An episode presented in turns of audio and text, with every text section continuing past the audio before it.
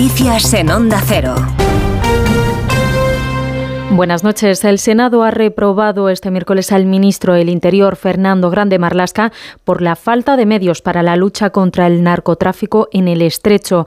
El Grupo Parlamentario Popular ha impulsado en la Cámara Alta la censura del ministro, que ha salido adelante con los votos de PP, Vox y UPN y la abstención de Sumar, Esquerra, Bildu y Junts. Más detalles con Ismael Terriza. La jornada para Marlaska ha terminado incluso peor que comenzaba, porque la reprobación en el Senado ha salido adelante, como no podía ser de otra manera, con la mayoría absoluta del PP, pero aquí Sumar no han respaldado al ministro y en ese mismo sentido han votado los aliados de Esquerra, Bildu y Junts. Esa soledad es la que perfilaba Esteban González Pons, quien un par de horas antes en el Congreso interpelaba al titular de Interior con valoraciones como esta. ¿Cree que alguien aquí entiende su reacción y la de sus acólitos ante los asesinatos de Barbate? ¿Ha escuchado lo que los diputados de su grupo dicen de usted en privado?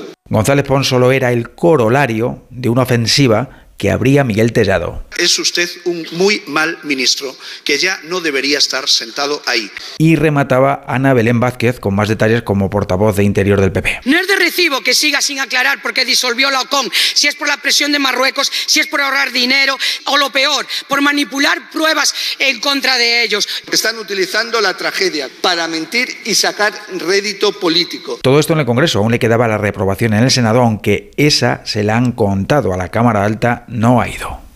La Guardia Civil ha detenido a Coldo García, el que fue asesor del exministro socialista José Luis Ábalos, y a otras 19 personas por una supuesta trama de compra de mascarillas a cambio de comisiones durante la pandemia. También Víctor de Aldama, el presidente del Zamora, está involucrado. Sería su supuesto socio. Ambos forman parte de los cinco detenidos que pasan hoy a disposición de la Audiencia Nacional.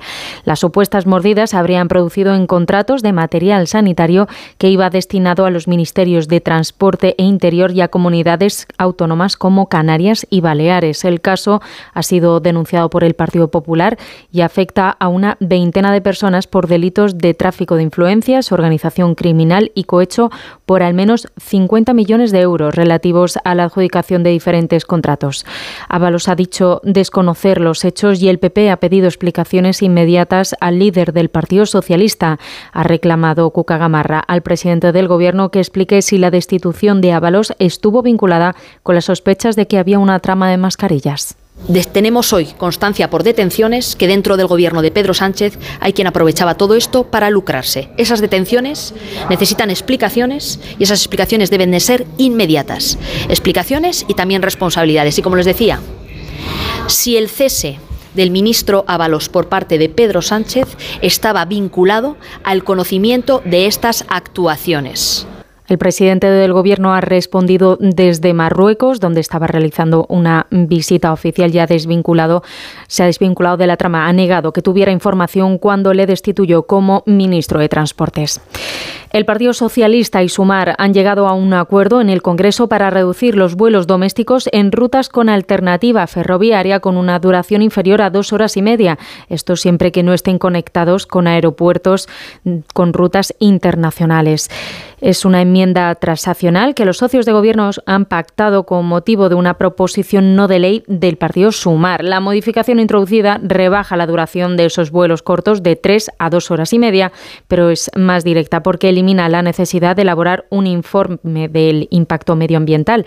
Es un acuerdo que han alcanzado después de que el PSOE haya avisado a Sumar que la restricción de los vuelos cortos no se puede llevar a cabo si afecta de manera negativa al turismo. Y los bomberos y la Guardia Urbana de Badalona han desalojado este miércoles otro edificio, el cuarto en la misma calle, después de que una vecina detectara una grieta en el bloque. Onda Cero Barcelona, Lola Surribas. En menos de 24 horas se han tenido que desalojar dos nuevos bloques en Badalona por la aparición de grietas después del derrumbamiento parcial de un edificio hace dos semanas que acabó con la vida de tres personas. Entre los nuevos vecinos desalojados, siete familias han pedido asistencia habitacional. En total ya son 76 las viviendas desalojadas y cuatro locales comerciales. Eso ha sido todo por ahora. Más información a las 4, a las 3 en Canarias. Síguenos por internet en ondacero.es.